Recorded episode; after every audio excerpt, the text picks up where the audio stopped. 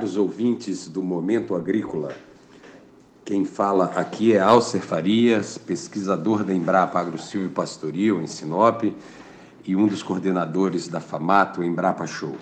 Venho aqui para convidá-los a participar deste evento, FAMATO Embrapa Show, que está sendo realizado nesse mês de junho, entre os dias 22 e 24, no cenário rural em Cuiabá.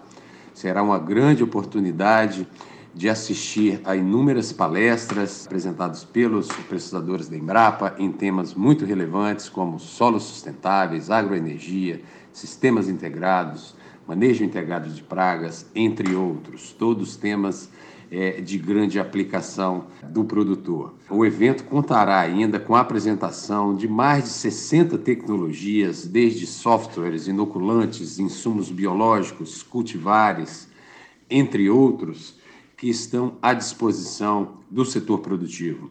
Portanto, estão todos convidados e contos com todos os senhores entre os dias 22 e 24 de junho no cenário rural em Cuiabá para o evento Famato Embrapa Show. Contamos com vocês. E aí, você já fez a sua inscrição? Então corre lá no site da Famato e se inscreve logo, pois as vagas estão acabando. Vamos a mais notícias importantes da semana? Então veja esta. A receita das exportações de carne bovina no Brasil aumentou 56% nos cinco primeiros meses de 2022, em comparação com o mesmo período de 2021. Os dados vêm da CSEX, a Secretaria de Comércio Exterior, e estão no relatório da ABEC, a Associação Brasileira das Indústrias Exportadoras de Carnes. Vendemos um pouquinho mais de 5 bilhões de dólares neste ano contra 3,24 bilhões de dólares no ano passado, de janeiro a maio. O volume aumentou menos, 25%. Exportamos 887 mil toneladas até maio deste ano. Faturamento maior, volume menor, isso quer dizer que os preços subiram. O preço médio da carne bovina subiu de 4.500 dólares por tonelada para 5.700 dólares por tonelada.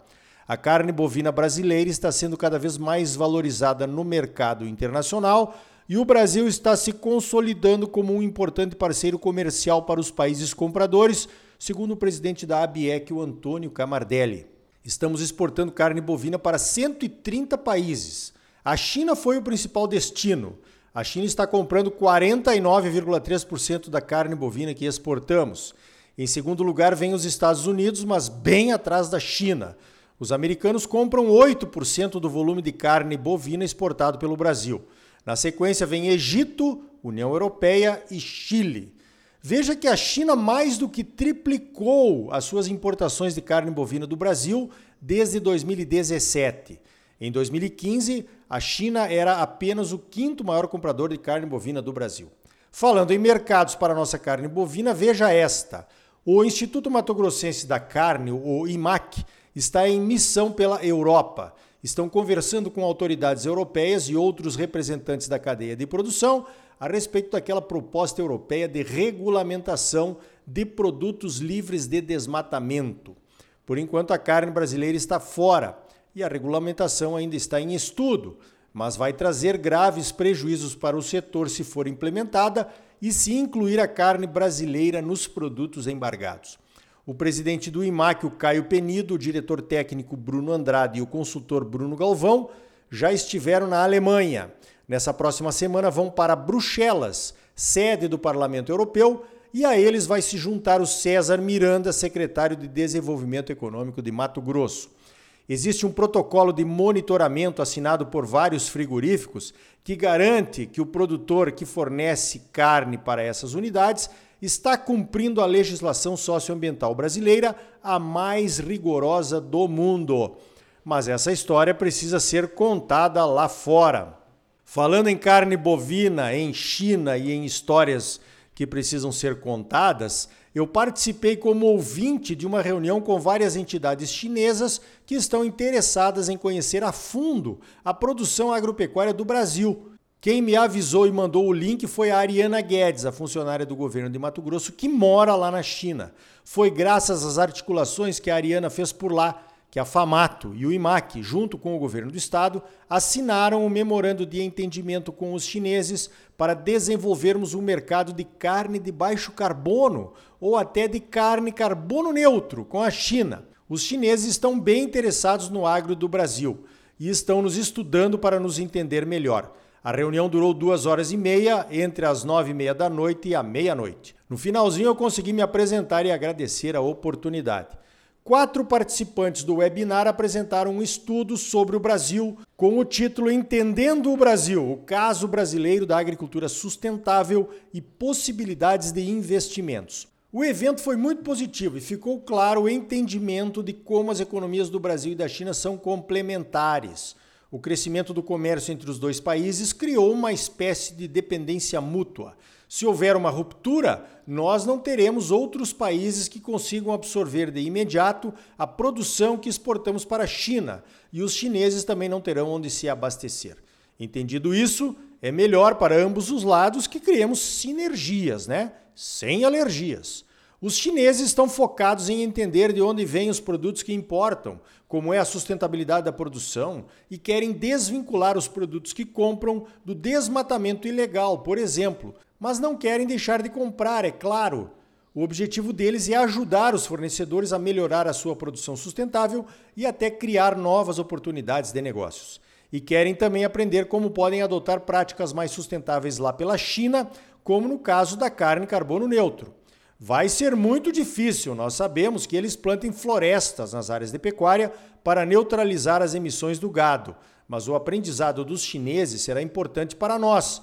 Eles vão entender as dificuldades para implantar um sistema semelhante e isso nos valoriza. Os participantes que apresentaram o estudo foram a CFNA, que é uma Câmara de Comércio para Alimentos e Rações, o GIA, que é o Instituto Ambiental Global, com quem assinamos o memorando de entendimento, a Academia de Ciências Sociais da China e a Earth Innovation, que é uma ONG amiga capitaneada pelo americano Daniel Nepstad, que já morou aqui em Mato Grosso. Pois foi o Daniel Nepstad, direto da Califórnia, onde ele mora, que fez a melhor apresentação em nosso favor, usando Mato Grosso como exemplo. A palestra dele, cheia de citações do IMEA, exaltou o aumento da produtividade, a segunda safra, os sistemas de produção, a queda no desmatamento e a nossa sustentabilidade. Foi ótima. Agora vejam só. Numa reunião importante com os chineses para conhecer melhor o agro do Brasil e entender futuras parcerias, foi um americano que nos representou. Entendeu? Eu acho até que tem um certo charme o fato de um americano falar bem sobre a nossa produção sustentável para um público chinês. Mas não pode ser assim. Nós temos que recuperar o nosso protagonismo através das nossas entidades. Podemos ter ótimas oportunidades para desenvolvermos parcerias com o nosso principal mercado em questões estratégicas para ambos os países. Temos que estar sentados juntos na mesa de negociação. Se não fizermos isso, as pressões chegarão até nós do mesmo jeito, através de empresas e de ONGs. Também estaremos na mesa, mas nesse caso seremos o almoço. Entendeu? Fica o aviso e uma reflexão. O pessoal da Abrapa se organizou e colocou o Marcelo Monteiro para morar lá em Singapura e promover o nosso algodão. E ele está fazendo um ótimo trabalho, se reunindo com compradores, mostrando a qualidade e a sustentabilidade do nosso algodão e abrindo mercados. Logo, logo seremos os maiores exportadores de algodão do mundo. E a soja, que é o nosso principal produto de exportação do agronegócio? Quando é que nós vamos nos mexer, hein? Ou é melhor ficarmos brigando uns com os outros aqui mesmo no Brasil? Agora presta atenção numa outra questão aí. Enquanto os europeus nos ameaçam, os chineses querem nos ajudar e fortalecer a parceria comercial. Entendeu? Pois então, essas questões de levar a verdade a todos os recantos interessados nos produtos brasileiros, fundamentalmente é a velha questão da comunicação. Comunicar a informação. Alguém precisa contar a história. A história é feita de versões. Se não estivermos lá para contar a nossa versão, mostrar os nossos dados, apresentar as nossas competitividades socioambientais, conquistar o consumidor, as empresas, os mercados, alguém vai apresentar outra versão. No caso da Earth Innovation, uma ONG amiga, não houve dano. Foi até muito bom Mas e se fosse o Greenpeace, hein? Tava lascado, né? Falando em comunicação, o Famato Embrapa Show está trazendo mais de 60 tecnologias da Embrapa prontas para uso e que vão nos ajudar na construção dessa nossa história de produção com proteção ambiental. Se você não for, vai ter que se contentar com as versões de quem esteve lá. Presta atenção! O Famato Embrapa Show começa na próxima quarta-feira, dia 22 de junho, vai até sexta, dia 24 e vai ser lá no cenário rural em Cuiabá. As vagas são limitadas e estão acabando. Digita aí no Google Famato Embrapa Show que a página do evento aparece. Ou entra no site da Famato, famato.org.br, que o banner para as inscrições aparece também. Então tá aí, no próximo bloco, a luz vermelha se acendeu para a lucratividade da soja na próxima safra. O Clayton Gower, superintendente do IMEA, vai nos mostrar por quê. É logo depois dos comerciais. E ainda hoje, o professor Leone Severo da Simconsult fala sobre a situação atual do mercado da soja e de outras commodities no mercado mundial. Será que os preços das commodities não têm limites? Senar Mato Grosso, mais de 350 cursos gratuitos à sua disposição. São gratuitos porque já foram pagos pelos produtores rurais do estado. Procure o Sindicato Rural de sua cidade, faça um dos cursos gratuitos do Senar e comece uma vida nova. Mas agora não saia daí. Voltamos já com mais momento agrícola para você.